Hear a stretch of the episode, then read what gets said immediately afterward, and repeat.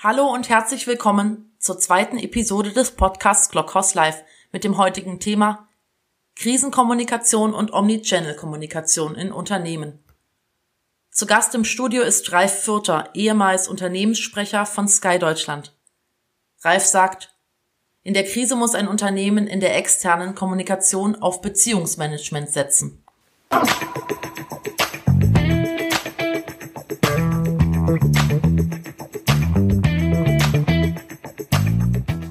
Heute zu Gast Ralf Fürter. Ich kenne Ralf, das macht's besonders schön für mich, von einer Newsroom-Veranstaltung.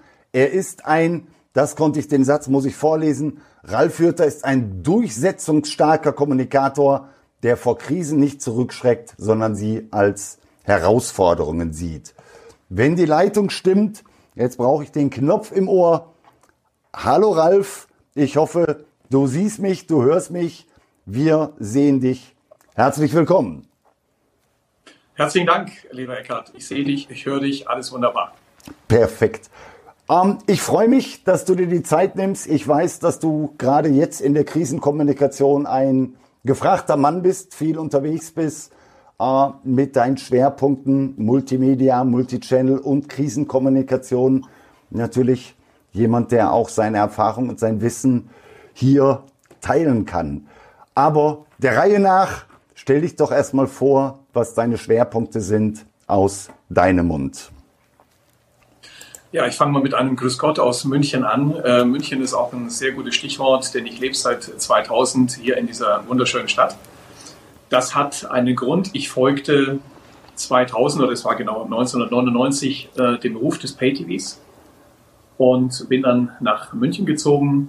Ähm, damals hieß der Sender noch Premiere World Daraus wurde dann Premiere und am Ende dann Sky. Und am Ende wurden es tatsächlich 20 Jahre für mich, die ich äh, bei dem Unternehmen gearbeitet habe, sehr gerne gearbeitet habe. Die letzten zwei Jahre als Unternehmenssprecher und wenn ich auf die letzten acht Jahre gehe, war ich dann eben Bestandteil der Kommunikationsabteilung sechs Jahre lang, Stellvertreter des damaligen Unternehmenssprechers Wolfgang Winter. Du warst auch vorher in der Medienbranche. Deine Vita liest sich so ein bisschen wie das Who is Who der Medienbranche, wenn ich das richtig zusammenkriege. Eurosport, Radio Charivari, Sat 1, immer als der, der Mensch für die Kommunikation nach außen. Wie ist, wie ist Arbeiten in der Medienlandschaft? Weil ein normales Unternehmen versucht, Prominente als Influencer zu bekommen. Ich nehme an, die hast du im Flur alle getroffen. Also was sind so die, was macht Kommunikation von einem Medienunternehmen aus?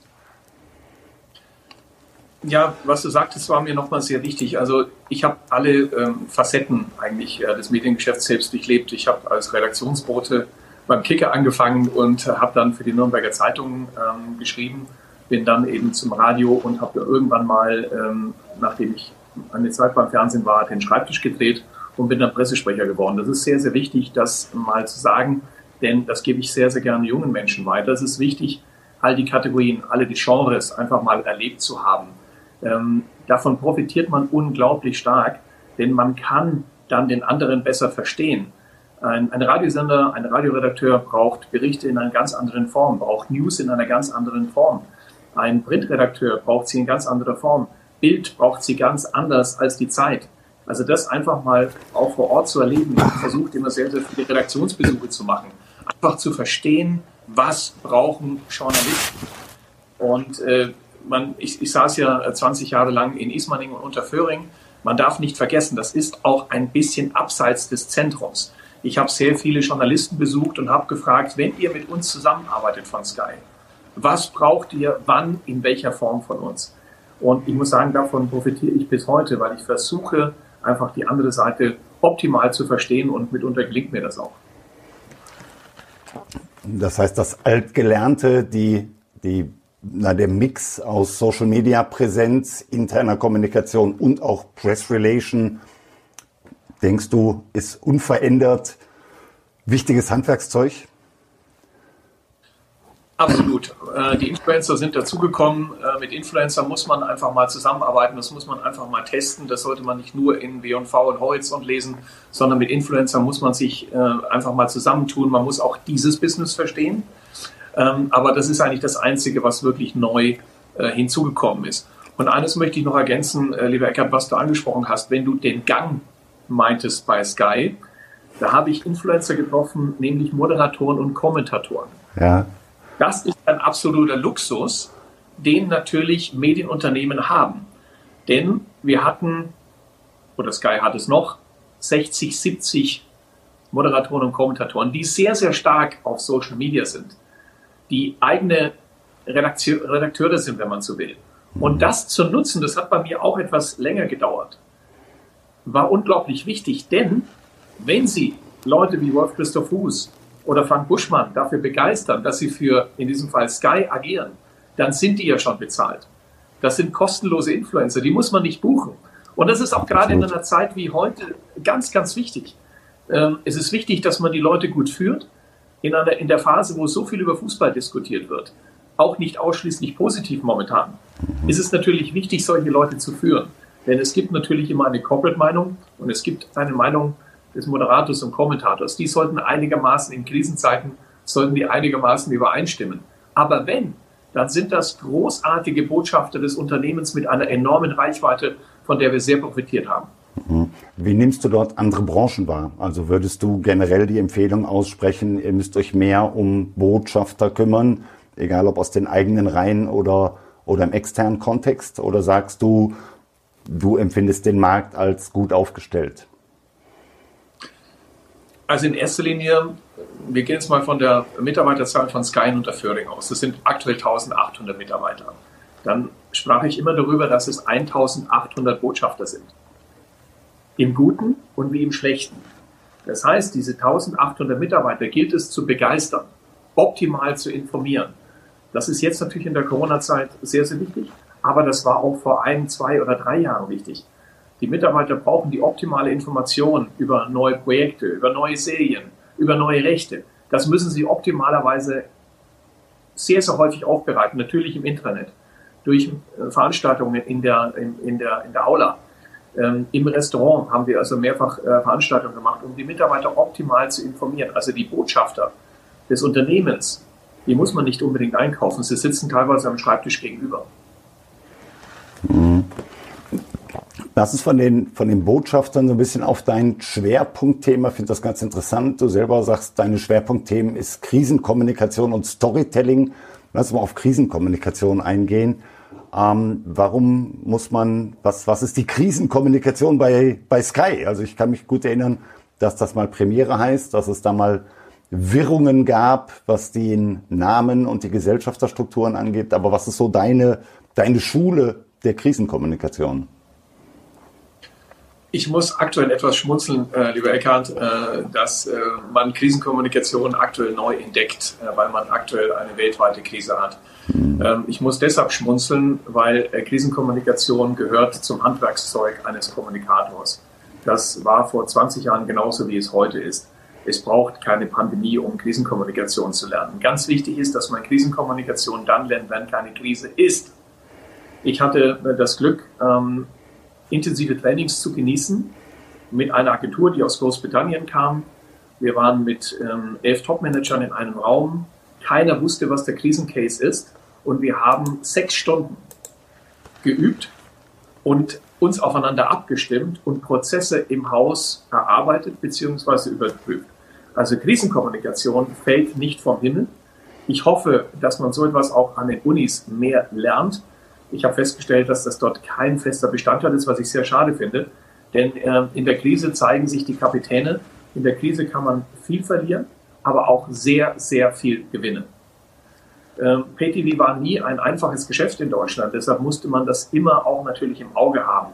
Aber man darf nicht vergessen, wenn man irgendein C-Recht verliert, ist es nicht unbedingt eine Krisenkommunikation. Das hat nichts mit dem zu tun, was wir aktuell erleben. Der Case, den wir damals äh, gelernt haben, war ein, ein, ein Cyberangriff, also sprich, es funktionierte nichts mehr. Und daran haben wir sechs Stunden gearbeitet. Ich glaube, an solchen Dingen muss man sich hochziehen. Aber ganz wichtig, man muss die Ruhe behalten. Man muss die wichtigsten Stakeholder im Unternehmen kennen. Man muss die wichtigsten Journalisten draußen kennen. Mhm. Diese Nummer muss man auch am Sonntag um 8 Uhr parat haben. Und man muss aufeinander abgestimmt sein. Es ist zum Beispiel auch nicht vonnöten, dass das gesamte Top-Management immer in der Krisenkommunikation involviert ist. Es ist wichtig, in den Trainings zu erarbeiten, wer muss wirklich in den Krisenstab.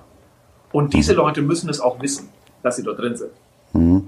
Nur ist Krisenkommunikation ja in der, in der Pandemiesituation für viele Unternehmen auch ganz viel interne Kommunikation. Also wie, wie, wo positioniere ich mich gegenüber meiner Belegschaft?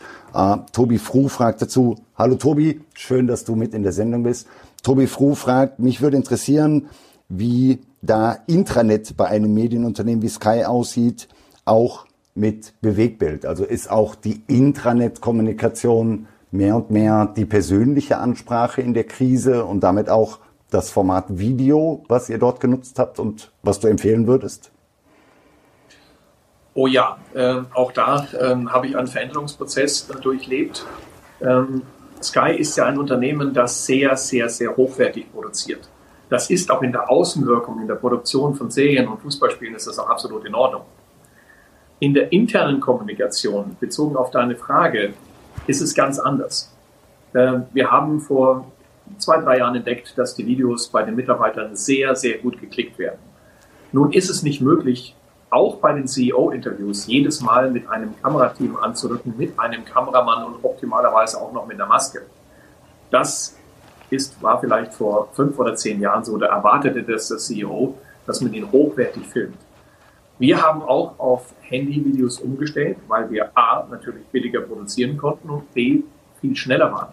Das muss man einem CEO, der vielleicht auch ein paar Jahre älter ist, das muss man ihm einmal erklären, dass auch wenn er wichtige Statements hat, nicht immer von drei oder vier Leuten der Produktion begleitet wird, sondern mitunter ist der Unternehmenssprecher auch der Redakteur. Er kommt mit dem Handy, nimmt schnell ein Statement auf und das Ding ist zehn Minuten später im Intranet. Wir haben hervorragende Erfahrungen mitgemacht. Der CEO hat es toll mitgemacht und das war dann äh, das Standardkommunikationsmittel, das Handy. Ich konnte selbst schneiden. Ich hatte gute Kollegen, die das auch sehr gut konnten. Wir haben enorm an, an Schnelligkeit gewonnen und den Mitarbeitern hat das sehr, sehr gut gefallen, weil man darf nicht vergessen, der Mitarbeiter in seiner Freizeit hat er auch kein Kamerateam. Mhm. Er macht seine Videos auch mit dem Handy. Er kennt das. Mhm. Nun haben wir viele Unternehmen, die, wo ich sehe, die meinen immer noch, Video ist so ein ganz schweres Produktionsformat. Wir haben aber andere auch, die in, in Kinderkrankheiten reinlaufen und klassische Fehler machen. Wie, wie startet das Unternehmen damit? Ich meine, ich bin völlig bei dir. Wir brauchen heute nicht mehr die große Ari ranzuschleppen, um, eine, um, um ein Video zu produzieren. Aber wir müssen trotzdem wissen, wie es geht. Und wir müssen trotzdem auch alleine im Bereich der Botschaft lernen, dass der Pressesprechertext eben nicht der Videotext ist. Was, was ist da deine Empfehlung? Wie, wie bewegen Unternehmen sich dahin? Also ganz wichtig ist, wenn man das nicht selbst kann und jetzt keinen Spezialisten im Team hat, und da muss man ehrlich zu sich selbst sein, das ist keine Schande. Ich habe einfach einen Profi reingeholt, ähm, eine Dame, die das uns perfekt erklärt hat und wir haben dann eben gelernt, mit dem Handy äh, zu drehen und zu schneiden und das dann ins Intranet zu übersetzen. Also ich habe mir auch ähm, eine Dame reingeholt, die hat uns geschult, das war perfekt. Anschließend war die Sicherheit da. Man macht dann einfach ein, zwei Fehler.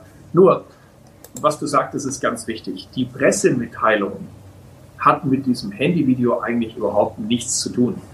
Ich hätte das nie abgenommen, sondern ich habe immer, äh, wir haben sehr viele Interviews natürlich auch gemacht und die Fragen waren im Prinzip auch die Fragen, die sich möglicherweise ein Kunde oder ein Abonnent stellt. Mhm. Und ganz, ganz wichtig für Videos im Internet, bitte nicht zu Corporate Texten. Auch den CEO mal fragen, was möglicherweise an dem neuen Recht unverständlich sein könnte. Ob es möglicherweise gut gewesen wäre, das Paket B, C und D noch dazu zu kaufen. Mhm. Weil genau das fragt sich der Kunde und genau das fragt sich auch der Mitarbeiter. Und dann steigt die Glaubwürdigkeit. Das haben wir deutlich gesehen, wenn wir ein bisschen frecher waren, etwas frecher gefragt haben, ist die Klickrate enorm gestiegen. Und die Glaubwürdigkeit vom Intranet steigt enorm und davon profitieren sie natürlich insgesamt in der internen Kommunikation, wenn die Sachen geklickt werden. Absolut. Ja, ja finde auch gut, dass du so deutlich sagst, holt euch Hilfe, holt euch die Agentur, die euch enabled, es dann wirklich mit ja, verfügbarer Technik selber zu machen. Ganz, ganz wichtiger Punkt, finde ich sehr, sehr gut. Ähm, ich schaue mal einmal hier, was ich in den Kommentaren bekommen habe. Tobi Fruh spricht an, Krisenhandbuch, ganz wichtig, na klar, wissen, wer ist das Krisenteam, was sind die Vorfälle, wer entscheidet, äh, was kommuniziert wird, wann eben nicht kommuniziert wird. Wichtiger Punkt, den habe ich übrigens auch in einem Videoblog schon mal behandelt, werde den später auch unten verlinken. Ähm, lass uns nochmal so ein bisschen in dem Kontext Video Unternehmenskommunikation, Krisenkommunikation im Kontext Remote Work sein. Ich weiß, dass du momentan Unternehmen genau in diesem Kontext äh, ja, berätst, betreust, wo ja viele Unternehmenskommunikation nicht nur durch die, die Krise als inhaltlicher Treiber, sondern auch als völlig veränderte Arbeitssituation mit Remote Work ähm, in den Kinderschuhen stecken. Was siehst du, was die Kommunikation im Kontext Remote Work verändert? Werden wir, werden wir digitaler? Ich meine, die IT-Branche hofft, dass jetzt endlich die digitale Transformation stattfindet. Wie, wie ist deine Wahrnehmung?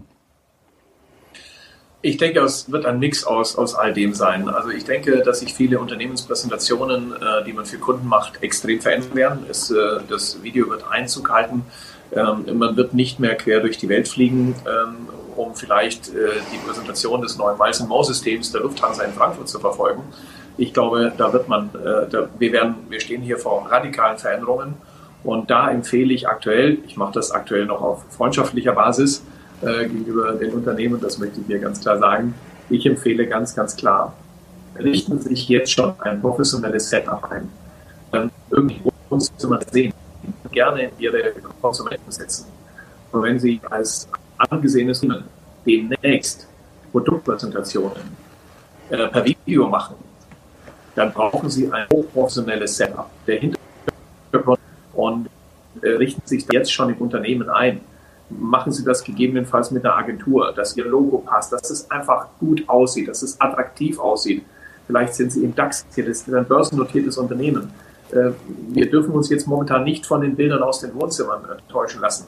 Das wird irgendwann ändern, sich ändern. Also ich kann nicht eine Lufthansa-Präsentation äh, für vielleicht 5.000 oder 10.000 äh, Teilnehmer machen und das quasi aus irgendeinem Konferenzraum tun. Ich empfehle jetzt schon vorsorgen, jetzt sich mit Agenturen zusammenschließen, das Design überprüfen, die Technik überprüfen, dass ich demnächst ready bin, ready to shoot, auch für den CEO. Der muss sich dort wohlfühlen, die Zuspieler müssen kommen. Es darf dort keine Pannen geben. Der Anspruch an die Professionalität dieser Videokonferenzen wird im Lockdown enorm steigen. Mhm. Und jetzt hat man ein bisschen Zeit, sich schon mit Agenturen zu unterhalten, die vielleicht derzeit auch ein bisschen mehr Zeit haben und sich professionell einzurichten. Das empfehle ich. Mhm.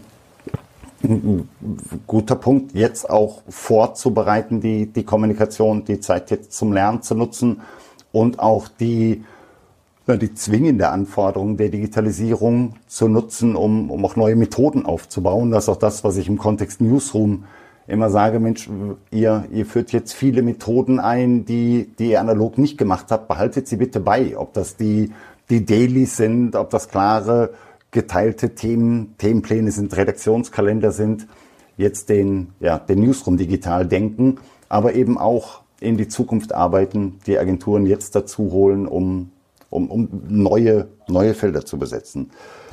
Kai Ziesmann schreibt, hallo Kai. Kai, das hat er nicht geschrieben. Hallo Kai. Äh, Kai Ziesmann schreibt, ich arbeite mit dem, dem, ich arbeite mit den besten Unternehmensinfluencern und ich muss denen es nicht sagen, wie sie ihr Unternehmen nach vorne bringt.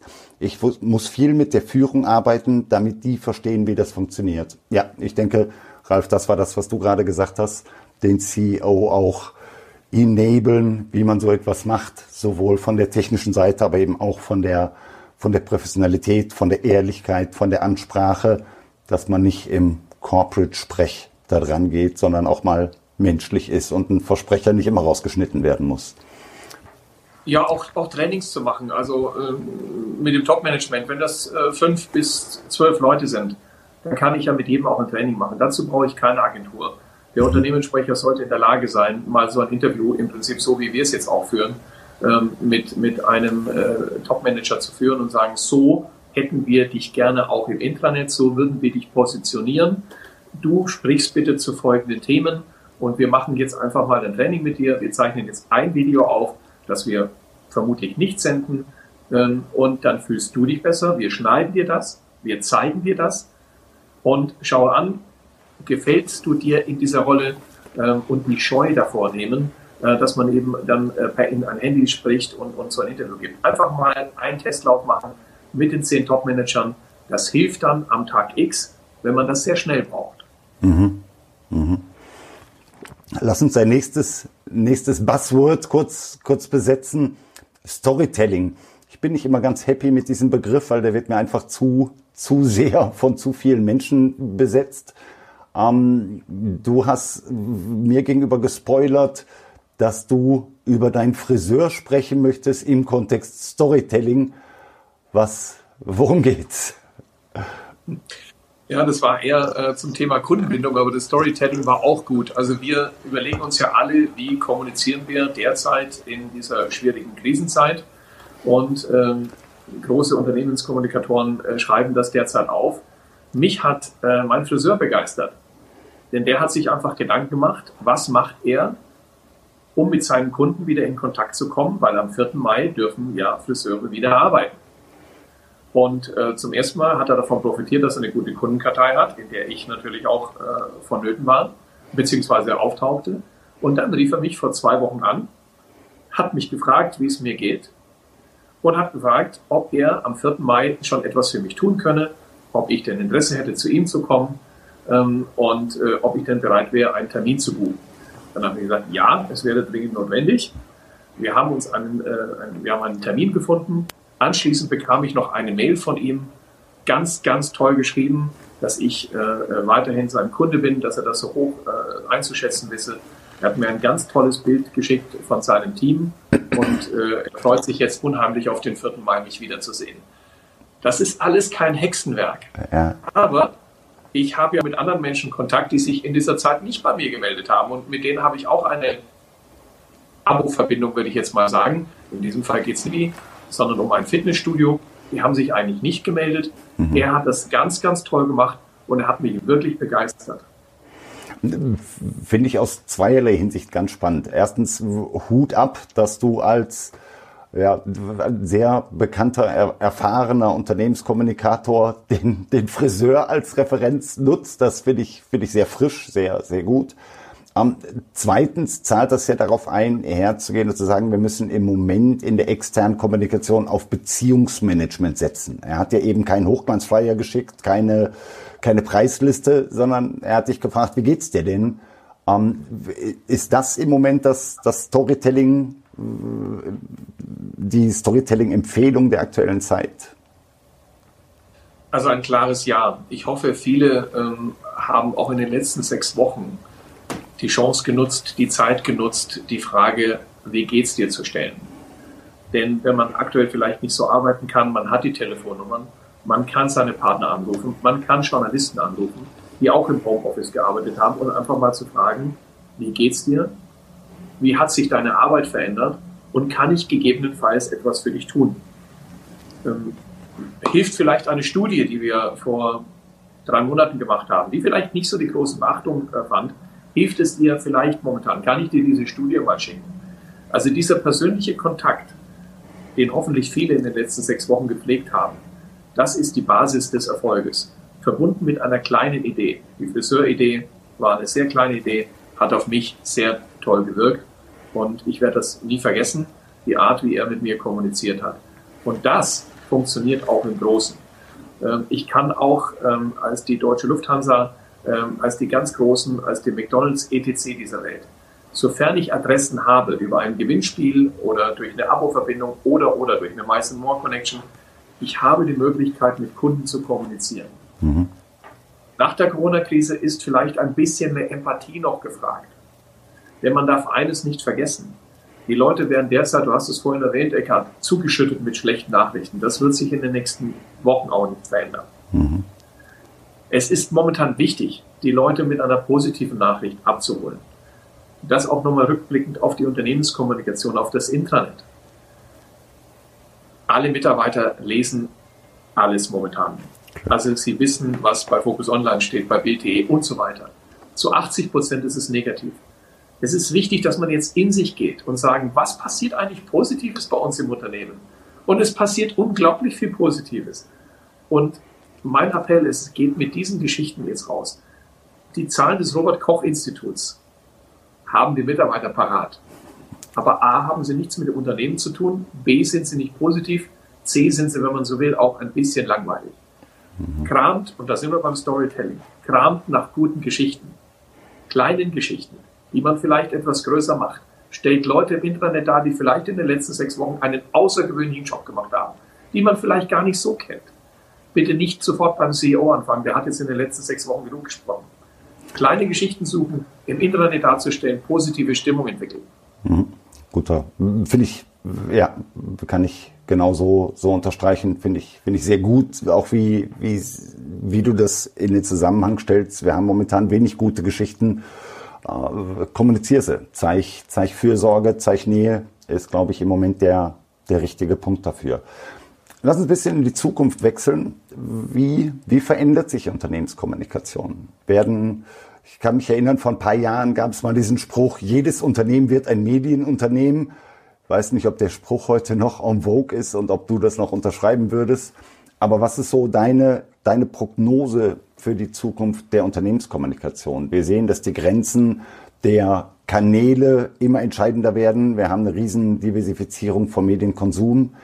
Wir sehen, dass immer mehr die Gatekeeper-Rolle der, der Presse sich verändert. Äh, wir sehen Videokommunikation, wir sehen, dass Marketing und PR immer weniger trennscharf wird. Was ist deine, deine Prognose, die man in ohne dass du jetzt ein Buch schreibst, aber die du in kurzer Form zusammenfassen kannst? Ich schreibe kein Buch, Eckart, und wenn, dann schreibe ich es mit dir. ähm, ja, also ich, es gibt sicherlich Unternehmen, da hat der CEO bis vor kurzem noch, gerade bei börsennotierten Unternehmen, viermal im Jahr gesprochen, rund um die Quartalszahlen, plus Weihnachtsansprache. Ich hoffe, dass sich das ändert dass man jetzt auch gelernt hat, dass es unglaublich wichtig ist, dass das Top-Manager nicht immer der CEO sein. Klar und deutlich und ehrlich zu den Mitarbeitern und Mitarbeiterinnen entspricht. Und ich hoffe, dass sich das bei vielen, vielen Unternehmen deutlich ändert. Ich habe in einem Entertainment-Unternehmen gearbeitet. Da ist man kommunikativer unterwegs. Aber ich bin ja viel unterwegs ähm, habe viele Freunde und, und Kollegen in der Branche und höre mir ja auch an, was findet in anderen Unternehmen statt. Und da höre ich immer wieder, dass die Geschäftsführung ein bisschen zu weit weg ist vom normalen Mitarbeiter und Mitarbeiter und vor allem, wenn es um schlechte Nachrichten geht. Ja, schlechte Nachrichten müssen in der Unternehmenskommunikation gut verpackt werden, weil ich klar, dafür sind Kommunikatoren da. Bei intern ist es wichtig, dass man Dinge auch beim Namen nennt, so dass es auch als börsennotiertes Unternehmen kann. Das ist das klar, der klare Appell. Und der CEO sollte sich viel häufiger zeigen. Und wie gesagt, es geht dabei nicht immer nur um Townhalls. Ich kann nicht alle zwei Wochen ein Townhall-Meeting machen. Das nutzt sich ab. Mhm. Sondern kleine Videobotschaften. Was macht der Mann privat? Vielleicht macht er mal ein Video am Wochenende auf dem Bauernhof, weil er dort gerne mit seinen Kindern ist. Und sagen, endlich können wir das wieder genießen. Ähm, übrigens, wir haben das und das bei uns im Unternehmen neu entwickelt. Wir werden in zwei Wochen einen Fußballplatz bauen. Mhm. Freizeit, Freizeit. Verbindungen schaffen, thematische Verbindungen schaffen. Das Top-Management in anderen Rollen zeigen, nicht immer nur mit Krawatte und hochgebundene Kragen. Authentischer denn je ist jetzt gefragt. Ja, ich, ich denke, das findet man ja auch von der anderen Seite in der Gesellschaft, dass wir mehr und mehr von der Konsumgesellschaft in die Emotionsgesellschaft wechseln. Äh, auch dem werden wir eben gerecht, wenn wir nicht nur Hochglanzsprech haben, sondern ja, der CEO auf dem Bauernhof gefällt mir da sehr gut. Ähm, es kam noch eine Frage rein. Was glaubt ihr, sollte man in den Bereichen Storytelling oder Influencer die Azubis mit einbinden? Ähm, ich gebe dir mal die erste Antwort, Ralf. Sollte man die Azubis mit einbinden, aktiv in die Kommunikation, auch als Botschafter und Influencer mit aktiv zu sein?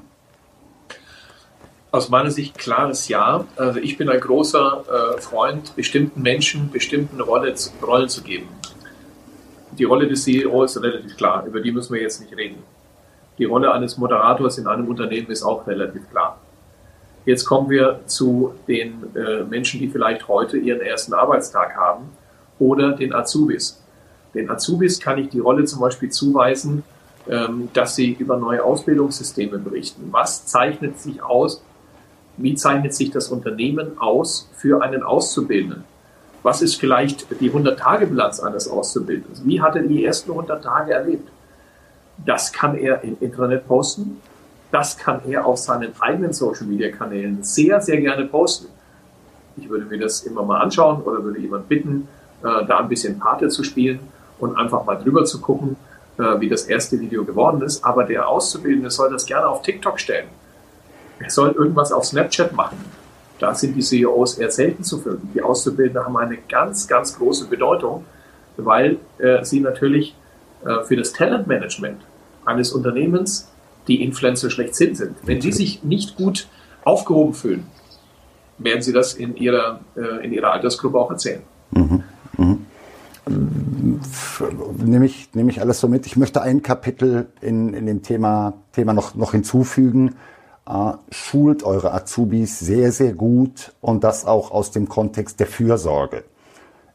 Botschafter für ein Unternehmen zu sein, kann auch mal rauen Gegenwind auslösen.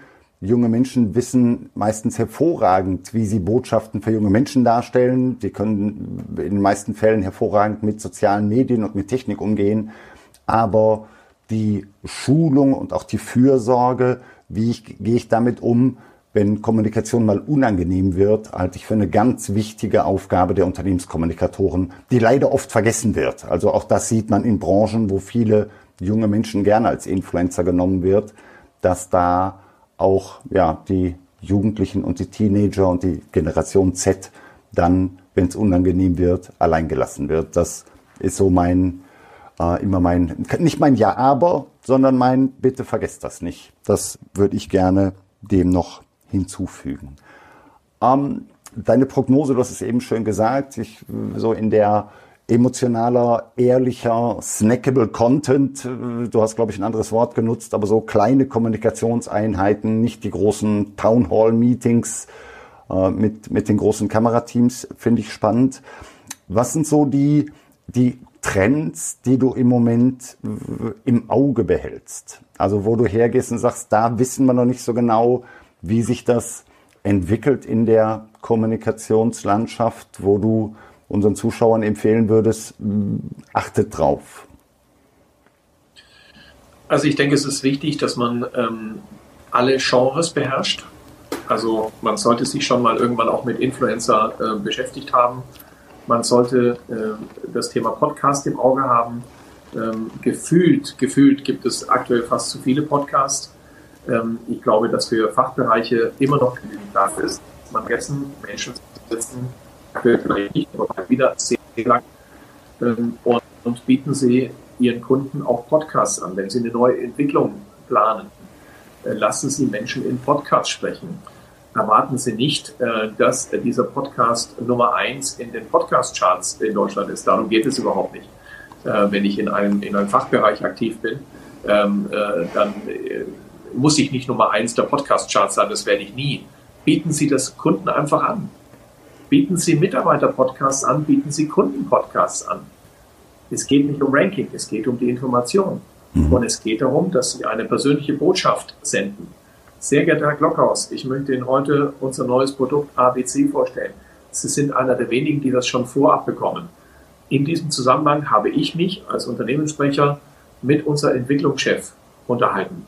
Sie bekommen die ersten Informationen heute mit diesem Podcast. Vier Minuten Talk. Was hat das für eine Wirkung?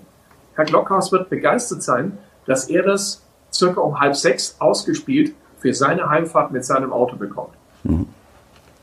Okay, finde ich interessant, dass du Podcast auch nochmal in Unternehmen empfiehlst, mehr, mehr in die Breite zu gehen und auch den, ja, den Unternehmenstechniker, der hat wahrscheinlich bessere Podcast-Informationen als nur der Vertriebsleiter.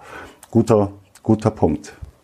Also den 18. Fußball-Podcast empfehle ich nicht, Eckart, sondern ich empfehle, ich empfehle einen speziellen Podcast customized für Einkäufer, für, auch für Journalisten, für Menschen, von denen ich auch etwas haben möchte, im Zweifelsfall sogar Geld.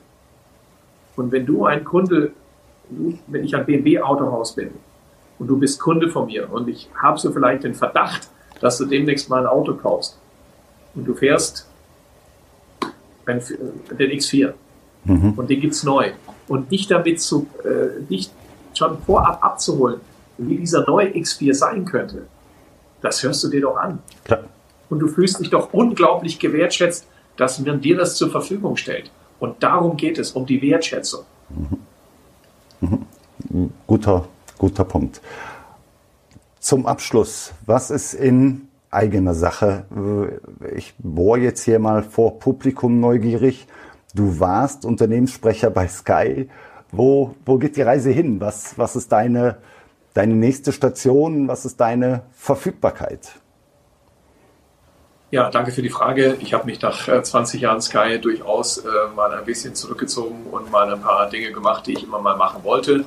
Äh, nein, ich bin nicht den Jakobsweg gelaufen, aber ich habe andere Dinge gemacht ähm, im Bereich äh, Golfreisen, ähm, aber auch im Bereich ähm, von, von Urlaub und aber auch im Bereich von Weiterbildung. Ich habe nicht nur dein Seminar besucht, sondern auch andere und ähm, bin jetzt ready to go. Die Pause hat wahnsinnig viel Spaß gemacht. Wie gesagt, in dieser Kombination Urlaub, Weiterbildung und auch ein paar Familienthemen. Und ich bin jetzt ready to go, führe aktuelle Gespräche. Ich habe äh, noch keinen Vertrag unterzeichnet. Wir sind noch nicht ganz durch. Also noch bin ich auf dem Markt, aber wie gesagt, ich führe gute Gespräche und ich freue mich unglaublich auf die neue Herausforderung. Ich möchte in der Kommunikation bleiben. Ich bin, das hattest du vorhin mal gesagt, ein Kind der Kommunikation und möchte das auch weiterhin machen. Und dahin geht auch meine Joborientierung. Spannend. Ich bin gespannt, wo, ähm, wo du neue Kommunikationswelten findest und auf- und ausbauen darfst.